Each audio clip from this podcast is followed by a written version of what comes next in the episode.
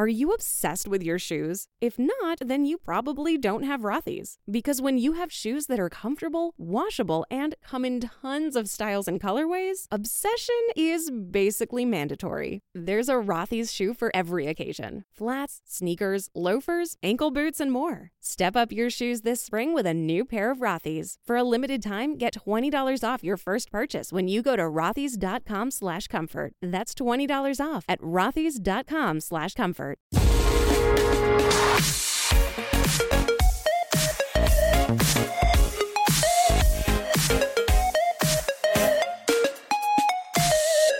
Vamos con el evento de Apple. Hoy pues me centraré así en lo que yo más destaco, ¿no? Voy a obviar el iPhone SE un poco hoy y también el nuevo iPad Air y me centraré por un lado en, con respecto a Apple TV Plus destacaría el tema de, que Apple se mete de lleno en el tema de, los derechos deportivos, ¿no? Imagino que esto solo en Estados Unidos con la emisión, de, creo que son dos partidos de béisbol del, del ticket de, del viernes de la Liga Profesional de Béisbol. ¿Y por qué lo destaco? Porque como aficionado a la NFL he escuchado por ahí que Apple estaría dispuesta a, adquirir los derechos de, la, de, los partidos de la NFL al completo. En algún momento llegué a, leer que únicamente estaba pujando, iba a pujar por el Sunday, el, el ticket del, domingo, que es donde se juegan la gran mayoría de, de, partidos de la jornada de cada semana de la NFL. Pero ahora lo último que escuché es que estaba dispuesto a comprar los del jueves, los del domingo, el Monday Night, o sea, todos. Y claro, eso es una pasta, una cantidad de dinero increíble. Y creo que seguramente únicamente Apple podría permitirse el, gasto que supondría adquirir el, todos los tickets de, de, emisión de los partidos de la NFL, ¿no? Imagino que, y al igual que, que béisbol, si pasa esto en la NFL, pues sería en Estados Unidos, pero de completarse, oye, mm, esto daría un empujón a, Apple TV Plus importante. La NFL en Estados Unidos la ven muchos miles de millones, ¿eh? Se, se, ve, o sea, yo creo que en televisión está casi de las 10 de cada 10 emisiones más vistas de Estados Unidos son partidos de la NFL, algo así, casi. Si no son 10 de cada 10, pues son 9 de cada 10 o 8 de cada 10. Eh, lo que más se ve en televisión en Estados Unidos son partidos de, de la NFL, ¿no? Con lo cual, hacerse con los derechos de la NFL pues sí, va a suponer un gasto increíble, pero bueno, supondría también aumentar las suscripciones de Apple TV Plus. Apple se lo puede permitir, porque al final, ¿de dónde viene el dinero de Apple? ¿no? Pues de vender, venderte un iPhone, de venderte un iPad, sobre todo, ¿no? Apple Watches, Macs y tal. Eh, rentable, pues seguro que de alguna manera lo harían rentable hay que partir de, que yo creo que ningún derecho de, deportivo a los precios en los que están, ya sea Estados Unidos o Europa, ninguno es rentable. O sea, es imposible rentabilizar de forma directa algo que te cuesta 800 mil millones. Lo intentas rentabilizar en la medida de lo posible y después buscando otras otra, otro tipo de fórmulas, ¿no? Pero de forma directa, pues no, no, no es rentable hacerse con los derechos, ¿no? Pero vamos a ver si, Sí, sí pasa esto. Si Apple es capaz de, de hacerse con, con, los derechos de emisión al completo de los diferentes tickets de los cuales se compone la NFL en un futuro, ¿eh? será interesante verlo. Ahora viendo que se han metido la con con, pues, el béisbol, ¿por qué no la NFL? ¿no? Desde luego lo más goloso yo creo que es la NFL. Sí, la NBA también maneja y tal, pero no hay nada como, como la NFL. Mira que todos los todos los deportes profesionales americanos pues tienen un seguimiento del copón, pero la NFL es un paso más, ¿eh? incluso más que la NBA. Bueno, en cuanto a después Mac Studio y Studio Display, pues así de partida me han gustado, francamente. Le pongo más pegas a la pantalla que al ordenata, pero en cuanto al ordenata, yo creo que teniendo en cuenta el público que está enfocado, que es un público que requiere potencia y al requerir potencia, pues esto tiene un coste impepinable, pero teniendo en cuenta que una 3090, que Apple ha llegado a comprar el, nuevo M1 Ultra con una 3090, una 3090 está la más barata que a 2.000 pavos, pero te puedes encontrar ya diferente de una 3090 diferente fabricante a que a 3.000, tranquilamente. Pero sí la más barata, la que he visto, son 2.000 pavos y eso es solo la tarjeta gráfica. Después hay que añadirle procesador, RAM, placa base, almacenamiento, etcétera, etcétera. O sea que eh, los 4.629 que cuesta el Mac Studio con el M1 de partida, pues no me parecen desorbitantes. Incluso los 2.329 que cuesta la configuración de base, en este caso con el M1 Max, pues no me parecen desorbitantes. Ya digo, enfocado para el público al que creo que va dirigido, ¿no? Que es un público que se compra estos equipos para sacarle rendimiento y que al final eso acabe redundando en dinero y evidentemente siempre va a haber alguien que como capricho le mola y por lo siguiente casi que le sobra el dinero y se lo va a comprar, pero o que tiene su sueño, lleva ahorrando cinco años y su sueño es esto y se lo pilla, pero en fin, mm, eh, la potencia que tiene mm, a estos precios, ¿no? Incluso diría, ya digo, que, me parecen hasta, entre comillas, baratos. ¿eh? Porque ya digo, si ves el precio de, una 3090, de, de, las gráficas en general, porque una gráfica así tampoco tiene que ser una 3090, que es así el tope, pero una normalita ya se va a mil pavos. O sea que incluso, ya digo, yo, lo llego a ver barato, ¿no? Me, me, llama la atención eh, que la configuración con el M1 Max pese 900 gramos menos que el M1 Ultra, no porque sea portable ni nada de esto, sino simplemente el hecho de que uno pese 900 gramos más, ¿no? Yo, teniendo en cuenta que el M1 Max está presente en un portátil, pues imagino que, la configuración con un M1 Ultra debe tener... igual tiene... Lo, que vimos en la presentación, vamos a enseñar el cómo va a funcionar la refrigeración y tal. Igual ese es la M1 Ultra, igual el M1 Max tiene un único ventilador, tiene mejor disipador y, y de ahí la diferencia de precio. No me extrañaría que cuando destripen un, un M1 Max, un Mac Studio con un M1 Max, pues esté un poco vacío por dentro en comparación con M, el M1 Ultra.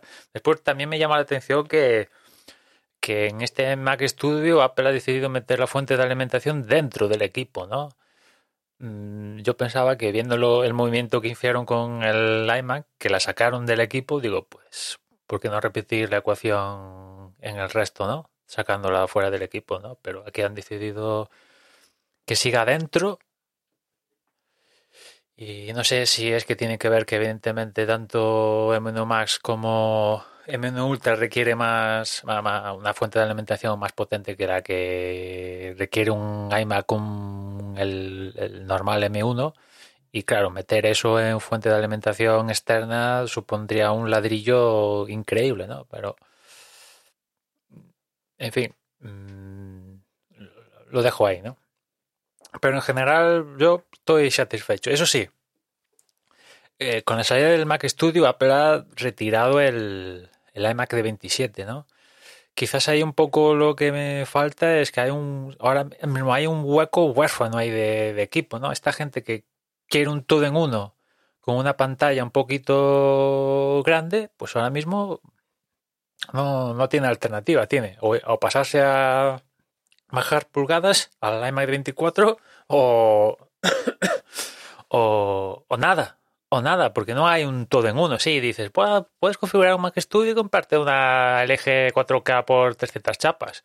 Vale, pero eso no es un todo en uno. Hay gente que quiere un todo en uno. Y, Apple ahora mismo en su línea solo ofrece un todo en uno que es el iMac de 24. Y hay gente que el iMac de 24 le mola, pero le gustaría que en vez de ser de 24, 23,5 en realidad, pues fuera de mínimo 27 o más. ¿no? Y, esto no, no existe. ¿no? No sé si Apple en futuro sacará un iMac más grande, ¿no?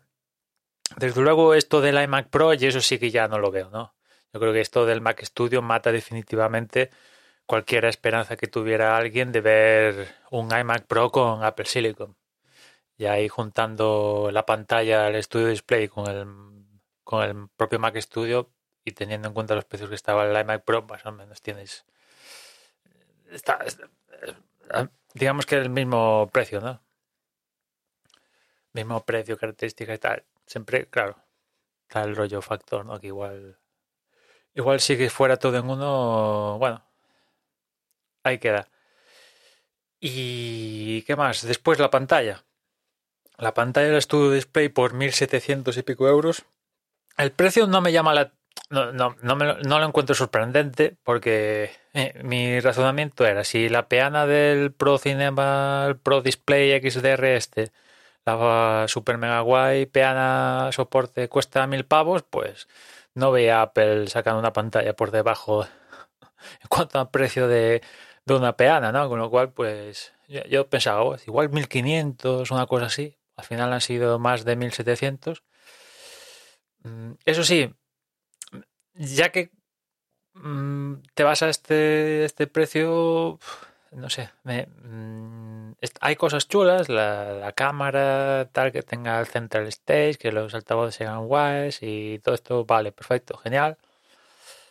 Pero eh, el panel, que al final es lo más importante de una pantalla, no sé, me parece un panel conformista, ¿no?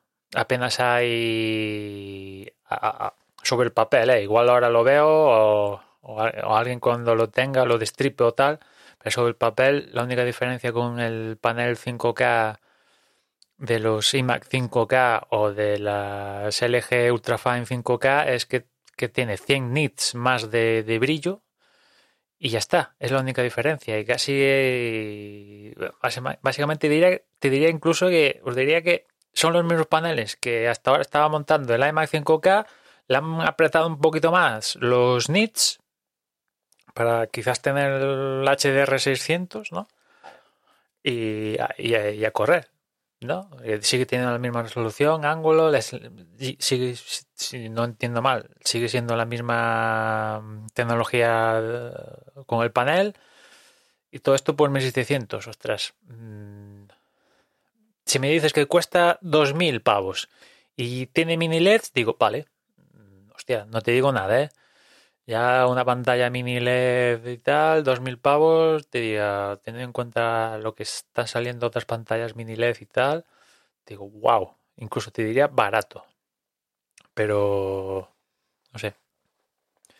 Mm, la pantalla me, falta un, un punto ahí para que fuera más redonda, ¿no? Que quizás haciéndola más redonda hubiera hecho daño a la a la Pro Display XDR, pues seguramente es que ya las pantallas que hay en el iPad Pro más grande y las de los portátiles, esas pantallas ya le están haciendo daño a la Pro tal, ¿no? Porque es cierto que la Pro Display esta XDR de facto no es una mini LED, pero sí tiene cosas de la mini LED y la de los iPads y de los ordenadores, los MacBook Pro estos últimos, sí que son ya de facto una mini LED y ya... Bueno, incluso tienen promotion y tal, cosa que la Pro no... Pro XDR no tiene, o sea que ya, de facto se ha quedado entre comillas atrás. O sea que eh, no me extrañaría que este año Apple renovara la, la Pro Display XDR para ya meterse de lleno en el mini LED y añadirle cosas que le han puesto a, a la estudio que, no tiene la, la otra, ¿no? Porque la estudio tiene esto de las cámaras, altavoz y tal, tal como te vendió, nos ha vendido Apple, pues son los mejores altavoces que han puesto en, en escritorio, tiene lo de la camarita, cosa que que que, la otra no tiene. Bueno, pues cosas que, estaría bien, ya que te gastas. Aunque Apple te venda que, que la Pro eh, intenta ser un monitor de referencia, pues. Bueno, si tuviera esto. Mm, pantalla integrada y todo. O sea, pantalla integrada, no. ¿Qué digo? Eh, la webcam y todo esto integrado, pues genial, ¿no? En fin, que quizás de, de, esto del estudio de la pantalla es lo que veo así con cierta debilidad, más que nada. Tiene soporte, al menos trae soporte, cosa que la Pro Display XDR no trae soporte. O sea, cuesta de base. ¿Cuánto cuesta de base? 5.000 algo, ¿no? 5.499 y esos 5.000 impipinablemente o te lo compras sin soporte y tú te buscas la vida o le añades un soporte, ¿no? Ya sea BESA, que es el más barato que ofrece Apple, o, o el Fancy este Pro Stand que cuesta 1.099, ¿no? En cambio, la de la Studio Display sí que tiene soporte, que es un soporte, el mismo soporte que tiene un iMac de 24. O ya si te quieres gastar, pues te puedes gastar por precio adicional el, la peana esta adicional, ¿no? También tiene opción BESA y también tiene vidrio este nano texturizado. Poco más de, del evento de Apple. Nada más comentar que la semana que viene salen las actualizaciones que estaban previstas, ¿no? iOS, iPadOS, macOS, Apple TV, tvOS, todas estas, ¿no? Con sobre todo destacando la inclusión de Universal Control y el tema del de desbloquear el iPhone con la máscara puesta y sí como principales características y nada más. Ya nos escuchamos mañana. Un saludo.